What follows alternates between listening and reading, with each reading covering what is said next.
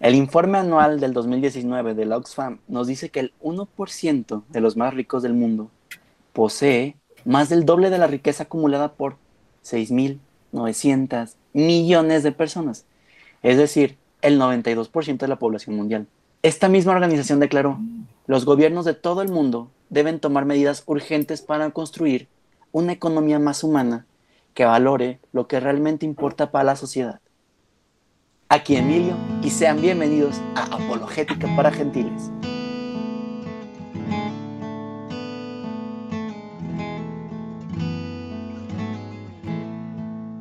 Al comienzo, Dios confió la tierra y sus recursos a la administración común de la humanidad para que tuviera cuidado de ellos, los dominara mediante su trabajo y se beneficiara de sus frutos. Los bienes de la creación están destinados a todo el género humano. Sin embargo, la tierra está repartida entre los hombres para dar seguridad a su vida, expuesta a la penuria y amenazada por la violencia. La apropiación de bienes es legítima para garantizar la libertad y la dignidad de las personas para ayudar a cada uno a atender sus necesidades fundamentales y las necesidades de los que están a su cargo. Debe hacer posible que se viva una solidaridad natural entre los hombres. Bienvenidos sean todos ustedes, aquellos que nos escuchan, como saben, este es el tercer episodio, bueno, segundo en general, si no consideramos el primero que fue una introducción de tres minutos, de la segunda temporada de Apologética para Gentiles. Estamos, estamos desvelando el misterio de cómo el hombre se administra Empezamos por la empresa, hablando un poco de la ética y la moral dentro de ella, y la, la vamos a elevar ahorita a la economía. Para los siguientes episodios, hablar de la creación y la alianza con Dios. Esto con la finalidad de entender en general lo que es el hombre y para qué está hecho el hombre. Y en el episodio de hoy, de hoy tenemos a dos invitados de lujo. Ambos han sido mis profesores a lo largo de la carrera. Los admiro muchísimo. Y primero las damas. Doctora Nora, ¿cómo está? Muy bien, muchas gracias Emilio, gracias por la invitación. Para los que no la conozcan, ¿quiere platicarnos un poco de usted? Bueno, soy economista, economista de corazón, me fascina. Tengo licenciatura, maestría y doctorado en economía y sigo estudiando de tanto que me gusta. Dicen que uno nunca deja de estudiar, ¿eso es cierto? Completamente, y más en economía que cambia tan rápido. Tan rápido. Y como segundo invitado tenemos al doctor Israel. Doctor, ¿cómo está? Hola Emilio, ¿qué tal? Eh, un gusto estar aquí, por supuesto, y en compañía de Nora, por supuesto, también. ¿Algo que quiera decir a la audiencia para que los que no lo conozcan? Ah, nada, en general, ¿qué te diré? Pues soy economista, igual. La, la particularidad es que yo vengo de, de Torreón, de la Universidad Autónoma de Coahuila, y ahí me di cuenta que pues había que seguir estudiando, ¿no? Eh, entonces este, hice también una maestría y de ahí me fui a estudiar un doctorado en Estados Unidos y regresando al país pues tuve la fortuna de ser invitado a la Universidad Panamericana y desde entonces ahí estoy como profesor. Muy contento. Muchísimas gracias, doctor. ¿Les parece entonces iniciamos con las preguntas? Sí, adelante. Claro que sí. A ver, ok. Esto para quien quiera. Si quieren, jugamos a 100 mexicanos. Dijeron el primero que le pique el voto. ¿Qué es la economía? Así, para las personas que no tengan conocimiento alguno. Yo creo que Nora puede darnos una visión más rápida. Gracias. Bueno, la economía es ante todo una ciencia social Ok. que que en general trata sobre la administración de los recursos que en realidad pertenecen a todos, ¿no? Pero también, además de tratar con la administración de los recursos, estudia la conducta económica del hombre y las decisiones que toma en cuanto a su medio ambiente y la administración de esos recursos. A recursos se refiere como tierra, trabajo, capital. Me suenan mucho esas tres palabras. Exactamente, entendiendo por tierra todos los recursos naturales, ¿no? Minerales, animal, vegetal, todo eso es para nosotros tierra. Luego el trabajo, que es trabajo físico y trabajo intelectual. Y eh, finalmente el capital, que se entiende como los bienes que utilizamos para producir más bienes. Más, más que hablar de dinero, hablamos de la fuerza productiva. Ok. Me suena una cuarta o, o es que solo estoy loco. La capacidad empresarial. Ah, ok. Entonces no estará tan loco. No, no estás nada loco. Y eso que si ahí si quieres, pues se lo puede dejar al doctor Israel. bueno, fíjate que em, por capacidad empresarial se entiende esta, este contexto, esta voluntad que existe entre los individuos por efectivamente emprender, ¿no? Este, es efectivamente a nivel ambiental, a nivel cultural, a nivel, todo lo que permite en todo caso que el, sujeto tome riesgos, ¿no? Eh, y que efectivamente no es homogéneo. Es decir, si tú ves, por ejemplo, un contexto, este, una sociedad eh, de un control férreo, ¿no? Este, un gobierno de tipo este, socialista o comunista, pues e, e, esa capacidad empresarial pues está prácticamente muerta, porque por definición no puede, no puede surgir. Sociedades más abiertas que sí la permiten, la fomentan e incluso pues la premian, pues entonces ahí tenemos todo este surgimiento empresarial que termina potenciando todo el resto de estos recursos productivos, ¿verdad? Antes, antes se pensaba que solamente con, con tener trabajo y, capital, pues ya se garantizaban muchas cosas, pues ahora resulta que no, ¿verdad? Que hay que empezar a incluir este tipo de cosas que resultan un poco más eh, pues abstractas, ¿no? Pero a la vez fundamentales. ¿Y cómo funciona el hecho de tierra hoy en día, ya que pues hay muchísimos negocios en línea, por ejemplo, y pues no hay tierra física como tal? Sí, tienes razón. Yo, yo diría que la idea que hay detrás, digamos, la idea que hay detrás es, una idea de la, de la escasez permanente en la que vive inmerso el ser humano, ¿no? Em, entonces, cuando hablamos, hablamos, y típicamente cualquier libro de economía empieza definiendo esas, esas ideas, ¿no? Pero en realidad lo que hay detrás este, es, es esta idea de escasez permanente las personas simplemente eh, podremos no tener un problema con la tierra, pero simplemente el tiempo, ¿no? El tiempo, vaya que es escaso, vaya que es limitado y vaya que tenemos que hacer una correcta asignación de él, porque día perdido, día que no regresa, ¿no? Y en ese sentido yo diría que eh, no tomemos la tierra en todo caso ya siglo XXI tan literal, pero sí veamos que estas restricciones pues no, nos, nos, gobiernan, ¿no? Y de alguna manera nos obligan pues a hacer lo mejor que podamos con lo poco o mucho que tengamos. De ahí la responsabilidad individual, ¿verdad? Ok, vaya, eso me da pie a algo.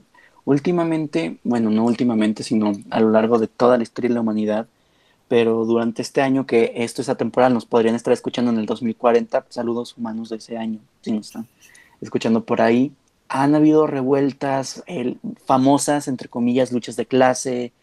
¿Cómo es que funciona el sistema económico actual? ¿Por qué hay tanto descontento? ¿Qué, qué, qué hay detrás de toda esta maquinaria? Que haya gente que esté muy a gusto con cómo se están manejando las cosas y otras que vandalizan, destruyen cosas y otras que protestan como debe ser, claro está. El problema es que, como dijimos, la economía es una ciencia social y como ciencia social, cada uno de nosotros actúa sobre ella y la, y la va modificando a lo largo del tiempo.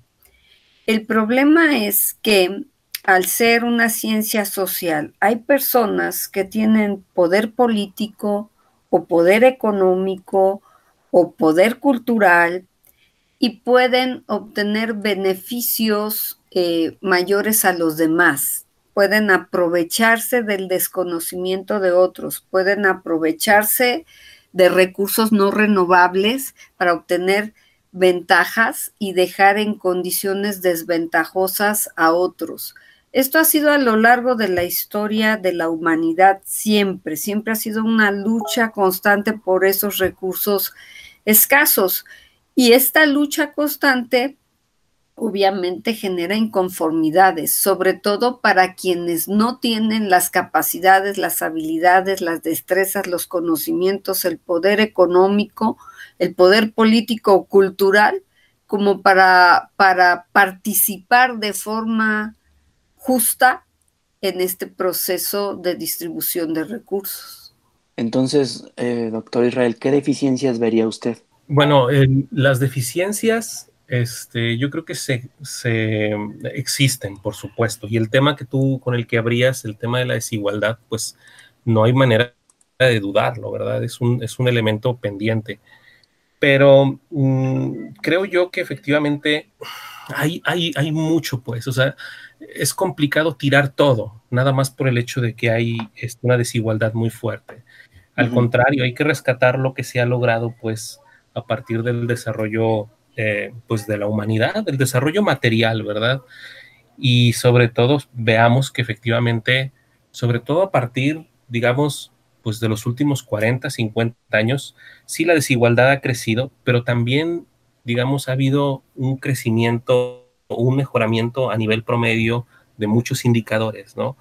Em, tan solo el hecho, por ejemplo, ¿no? De que sociedades como la China, ¿no? O la India estén teniendo, estén sacando de la pobreza a tantas personas.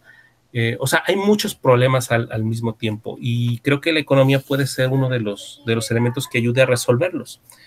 No necesariamente es en todo caso, pues, echar la basura todo lo que se ha tenido y diría yo que ahí el tema, este, mucho tiene que ver en todo caso, pues la política pública, ¿verdad? Eso sería, digamos, lo que, lo que rescataría yo de, pues del estado de la economía actual, ¿verdad? Pero para los que no conocen, ¿qué es la política pública? Bueno, eh, la política pública en todo caso estamos, eh, se entiende pues, pues por la acción, la acción gubernamental, ¿no?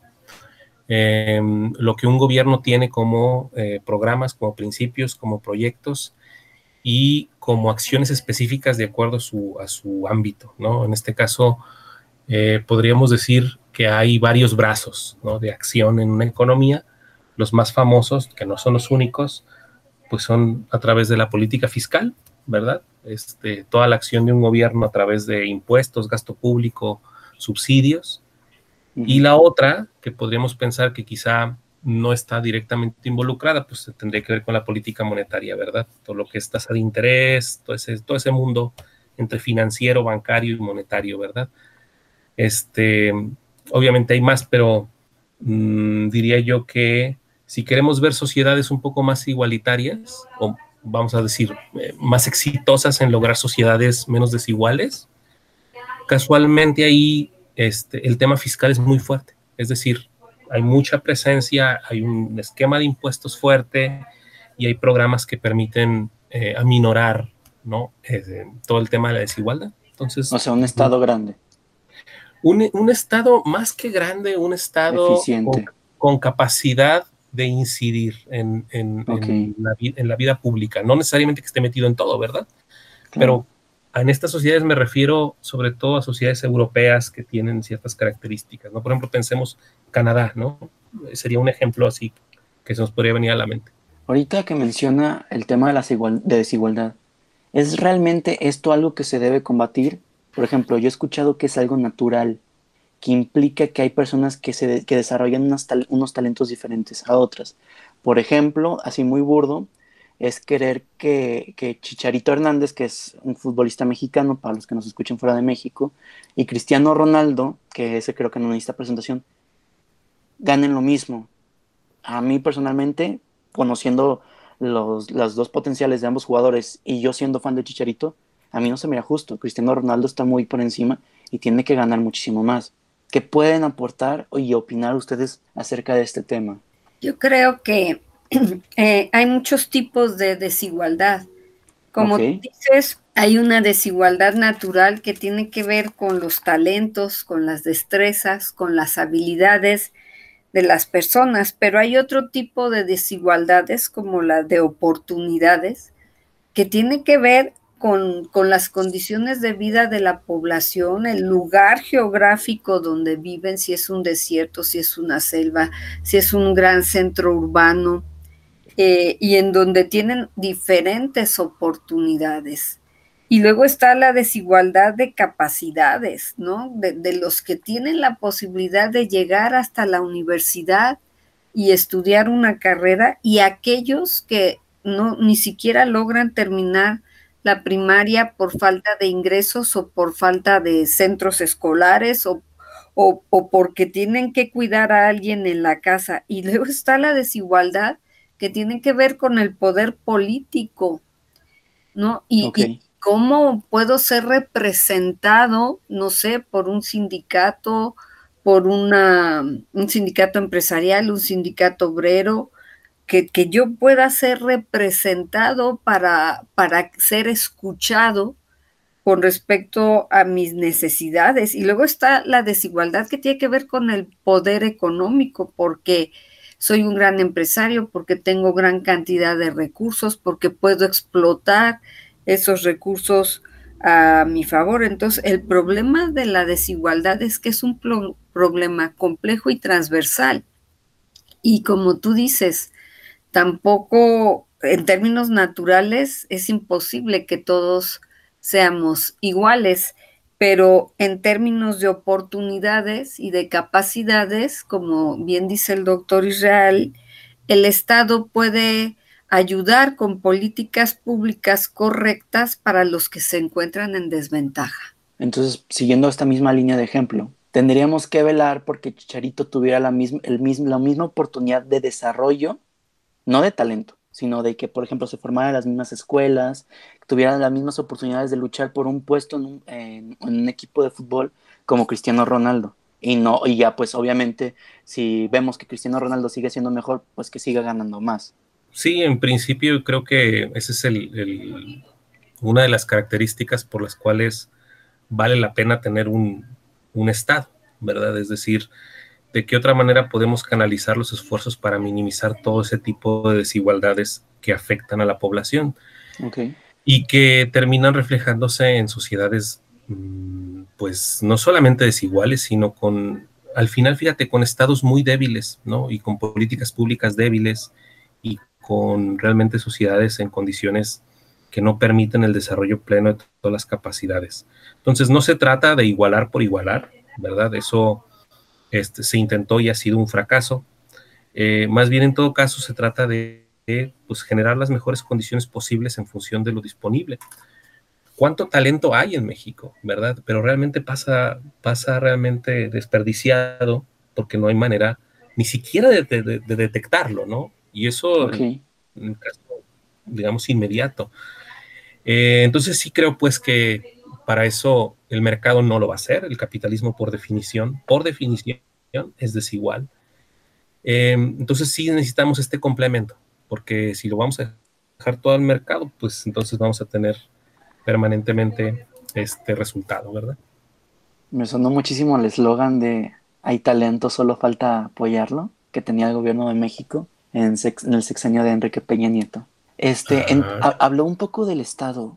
¿Cuál es la función del Estado. ¿Para qué existe un Estado? ¿Cuál es el motor? ¿Cuál es el motivo? ¿Por qué tiene que existir un Estado? ¿Y por qué los individuos no se pueden autorregular por sí mismos? El Estado tiene muchas funciones, no es solo una función. El Estado se crea en las polis, ¿no?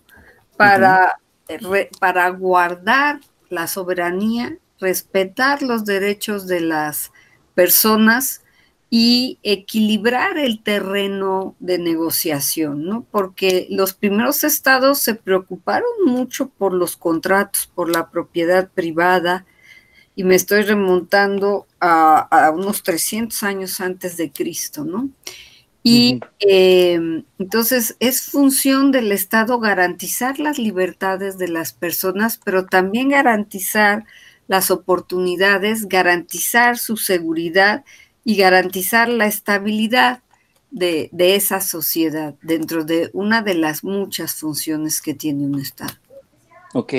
Algo también que había hablado de condiciones, aprovechando ahorita usted, doctora, este, habló de las condiciones, no, lo dijo el doctor Israel, pero aprovechándolo usted tantito, habló de las condiciones sociales y demográficas y geográficas de una, de, del desarrollo de una sociedad. Por ejemplo, aquí en México, el norte es desértico, y el sur tiene una biodiversidad increíble. Entonces, ¿por qué el norte es más rico que el sur?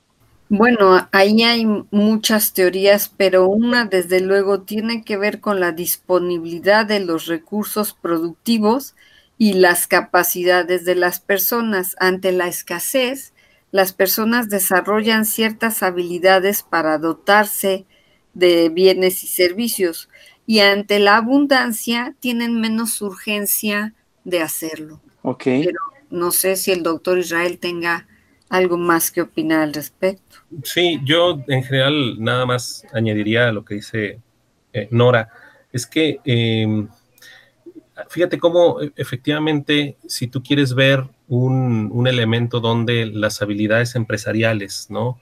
Eh, tienen un efecto, pues es precisamente en este ejemplo, ¿no?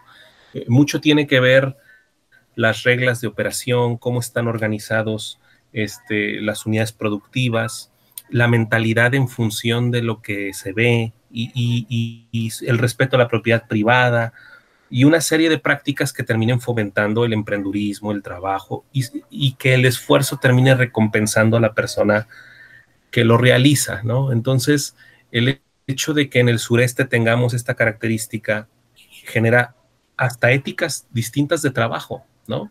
Entonces, todo eso sumado y en el tiempo, ahora, no, no, quitándole la importancia de que pues la parte norte con todos sus problemas, pues está vinculado mucho más fuerte a la principal economía del mundo y que hay mucho pues que se le aprende pues por osmosis, ¿verdad? Entonces termina generando estos desequilibrios eh, que ahora son muy visibles.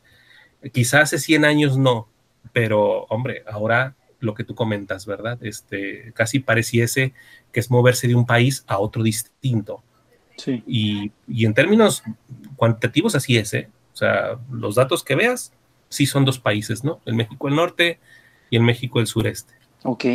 Ya habiendo comentado esto, a ver, la Iglesia ha rechazado las ideologías totalitarias y ateas asociadas en los tiempos modernos al comunismo o socialismo. Por otra parte, ha rechazado en la práctica el capitalismo el individualismo y la primacía absoluta de la ley de mercado sobre el trabajo humano. La regulación de la economía por sí sola, planificación centralizada, pervierte en su base los vínculos sociales. Su regulación únicamente por la ley de mercado quebranta la justicia social, porque existen numerosas necesidades humanas que no pueden ser satisfechas por el mercado. Es preciso promover una regulación razonable de mercado, y de las iniciativas económicas según una justa jerarquía de valores y con vistas al bien común. Dicho esto, que es el párrafo 2425 del Catecismo de la Iglesia Católica, capitalismo o socialismo. ¿Cuál sería el sistema más adecuado para buscar un bien común? ¿O qué habría que hacer? ¿Qué tanto se tiene que arreglar el sistema actual para... Dijo, dijo el doctor que Israel que, que no era necesario tirarlo todo a la basura, sino había que hacer ciertas acciones. ¿Qué hay que hacer? Eh, el neoliberalismo existe, este, realmente hay, hay una tendencia a, a, que los pobres sean más pobres o qué podemos hacer? ¿Cuál es el mejor sistema? Quizá hice demasiadas preguntas, me pueden decir, Emilio, calm down, poco a poco. Em, de hecho, eh, la etapa de la humanidad a lo largo de la historia en que más se ha desarrollado y más ha disminuido la pobreza es la etapa capitalista. Pero la característica básica de esta etapa es eh, la, libre, la libre empresa, el libre albedrío. Sin embargo, el exceso de libertad también es malo, ¿no? Un liberalismo ultra, que es el neoliberalismo, cuando el Estado se retrae, cuando el Estado deja de intervenir, cuando se cree que todos los problemas se pueden resolver a través de la libre oferta y la libre demanda, genera tanta desigualdad como en un, como en un modelo esclavista o en una monarquía absoluta, ¿no? donde se tuvieron enormes grados de desigualdad a lo largo de la historia de la humanidad. El problema es que somos hombres y como hombres somos perfectibles, somos egoístas, somos ambiciosos y ese egoísmo y esa ambición nos, nos hace a veces ser eh, acaparadores de bienes, acaparadores de servicios, acaparadores de riqueza, y por eso, en busca del bien común, del bienestar social, de, que la polis, que serían las grandes ciudades, las organizaciones del hombre, siga funcionando, se requiere algo que opere como mediador, mientras los valores morales y los valores sociales, porque hay muchos tipos de valores, no se enaltezcan y mientras no seamos capaces de pensar antes en los demás que en nosotros mismos, siempre, siempre requeriremos una institución exógena, algo que de fuera imponga normas, reglas, conductas y garantice justicia y derecho. Entonces, eh, bueno, ese es mi, punto de vista, ¿no? El Estado tiene pues entonces este, esa, esa misión y sobre todo pensemos que creo yo que el, problema en todo caso no es, eh, repito, irnos a los extremos, porque los extremos terminan siendo este, terribles, ¿no? Tanto el intento de una economía socialista, ¿no? o con un gobierno autoritario con un saldo tremendo en términos de, vidas humanas y, todo lo que ha significado. Como el otro extremo, pues también termina resultando este, perjudicial, Y eso yo creo que no, las lecciones nos las han dado crisis tras, crisis, ¿verdad?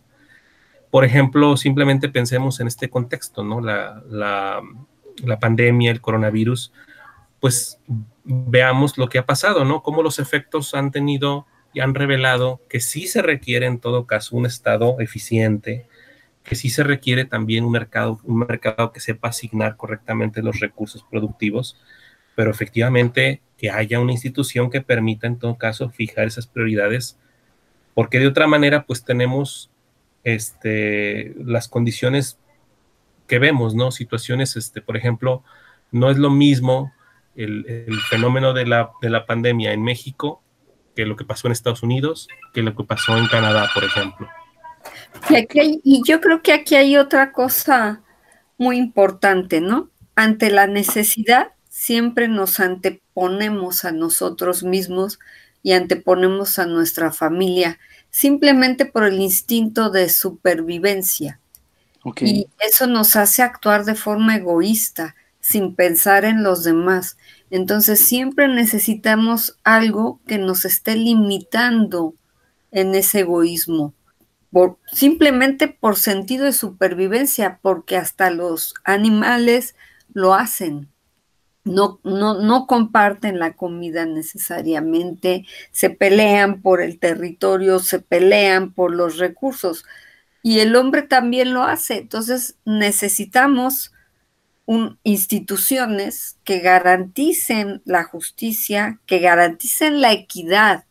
No estoy hablando de igualdad, que garanticen la equidad y que además esas instituciones sean autónomas. Es decir, que alguien con poder no las pueda desviar del objetivo común y para eso necesitan ser autónomas en lo material y en lo económico y en lo político. Autónoma, para los que no sepan mucho de estas palabras, significa independiente, específicamente ahorita del Estado, hablando, ¿no? Y también para los que no. o de los poderosos en general, ¿no? Claro. Y también para los que no entiendan qué es el mercado, porque hemos dicho muchísimo mercado, pero no lo hemos explicado, es el lugar donde están oferentes y demandantes. ¿Qué es esto? Compradores y vendedores, así súper grandes rasgos. Oferentes son aquellos que ofrecen, o sea, los que buscan vender, y demandantes aquellos que buscan comprar. Todos nosotros, todos, absolutamente todos, somos parte del mercado. De hecho, nadie, mande. De hecho, Emilio, nosotros somos el mercado. Sí. Es decir, la oferta y la demanda no son entes abstractos que se muevan por movimiento propio, no. La oferta son todos los productores, la demanda son todos los consumidores. No hay mercado sin personas, no existe. Pues es que no habría quien compre y vende. A través de nuestras relaciones de intercambio, de esos acuerdos comerciales que vamos haciendo, vamos constituyendo lo que abstractamente se denomina mercado sin ser un concepto abstracto. Ahora, para casi cerrar, voy a leer un pasaje de la Biblia, específicamente Génesis 2.15. Lo explico tantito y les doy la palabra para que puedan tomarlo a, su, a, su, a, la idea económica y concluyan diciendo lo que quieran. ve Dios tomó al hombre y lo puso en el jardín del Edén para que lo cultivara y lo cuidara. O sea, hace que Dios mismo nos hace a nosotros los hombres administradores de la creación. Mi punto de vista es la economía es una de esas formas de administración de los bienes escasos que Dios nos da a nosotros para que lo explotemos a nuestro beneficio, explotar en el buen sentido, no explotar de, que se acaben los recursos a, a, lo bruto, ¿no? Como lo decía en la primera cita que leí, que es del Catecismo de la Iglesia Católica, eh, párrafo 2402. Doctora, le doy palabra a usted para que pueda cerrar tomando esto. Tú lo has dicho, la palabra clave está, ya ve Dios tomó al hombre y lo puso en el jardín del Edén para que lo cultivara y lo cuidara, no para que lo depredara. No somos depredadores, ¿no? Nosotros tenemos que cuidar y cultivar la tierra, este jardín del Edén que tenemos en nuestras manos, que nos pertenece, pero por el hecho de que nos pertenezca, no significa que puedo acabar con él. Ok, ok. ¿Y algo que invitar a la audiencia? Eh, un momento, si quiere, eh, algo que quiere darle una invitación a toda la audiencia que nos está escuchando igual si quiere promocionar algo que tenga, es, bienvenido. Sí, bueno, lo que tenemos que hacer es tomar conciencia de que por lo pronto es el único planeta habitable del sistema solar. Y es el planeta que debemos cuidar, que se puso bajo nuestra responsabilidad y que tenemos que garantizar el derecho de los no nacidos el derecho de disfrutar del bien que hoy yo estoy explotando, para que generaciones futuras puedan disfrutar de ello como lo hemos disfrutado hasta ahorita y puedan disfrutarlo de ello en equilibrio. ¿Quiere hablar también de su blog por si alguien lo quiere visitar? Ah, bueno, lo que pasa es que ese blog está teniendo problemas de logística ahorita y voy a emigrar a otro. no hablo de él. Gracias. No, ok, pero igual este, cuando escuchen esta audiencia, les ponemos el, enlace en nuestras redes sociales para que la puedan leer. Eh, doctor Israel, ¿quiere decir algo? Bueno, pues en general nada, yo creo que lo que leíste, coincido con la doctora Nora, prácticamente es, eh, no solo es, es un mandato, sino prácticamente nos está dando la, el contexto sobre el cual como sociedad debemos de trabajar. No hay nadie más, más que nosotros los que vamos a darle pues futuro o continuidad a, la, raza humana como especie en este planeta y, en ese sentido tiene, es muy pertinente, es muy pertinente plantearse seriamente temas eh, que ponen en riesgo pues la existencia del hombre mismo, ¿verdad? Aquí en la Tierra por un, sinfín de problemas. Entonces, bueno, pues nada, em, creo yo, soy optimista, que todavía estamos a tiempo como, como, como raza, como humanidad, y ojalá, ojalá, pues, este, en estos años cruciales que siguen, se le pueda dar la vuelta a esta trayectoria, pues parece ser autodestructiva, ¿verdad? Y auto eh, de todos los recursos que pareciera en la que estamos envueltos. Ojalá y es es yo creo que el deseo de mucha gente, ¿no? Sí. Y muchas, y muchas gracias por la invitación. No, gracias a usted por estar aquí. De hecho, ¿quiere decir su blog o algo así, doctor? No, pues en general, pues los invito si alguien tiene interés. Este, eh, tengo una cuenta de, Twitter por si alguien quiere seguirme. Yo con todo gusto trato de eh, publicar eh, noticias de tipo económico y comentar algunas. Es arroba Israel-Macías. Con todo gusto ahí los espero. Ok, muchísimas gracias. A nosotros nos pueden seguir en nuestras redes sociales, en todas nos pueden encontrar como Amen Católico, Instagram específicamente arroba amen.católico, en Twitter arroba amen.católico también, y en Facebook como Amen Católico. Esto fue Apologética para Gentiles, Un saludo a todos y hasta la próxima.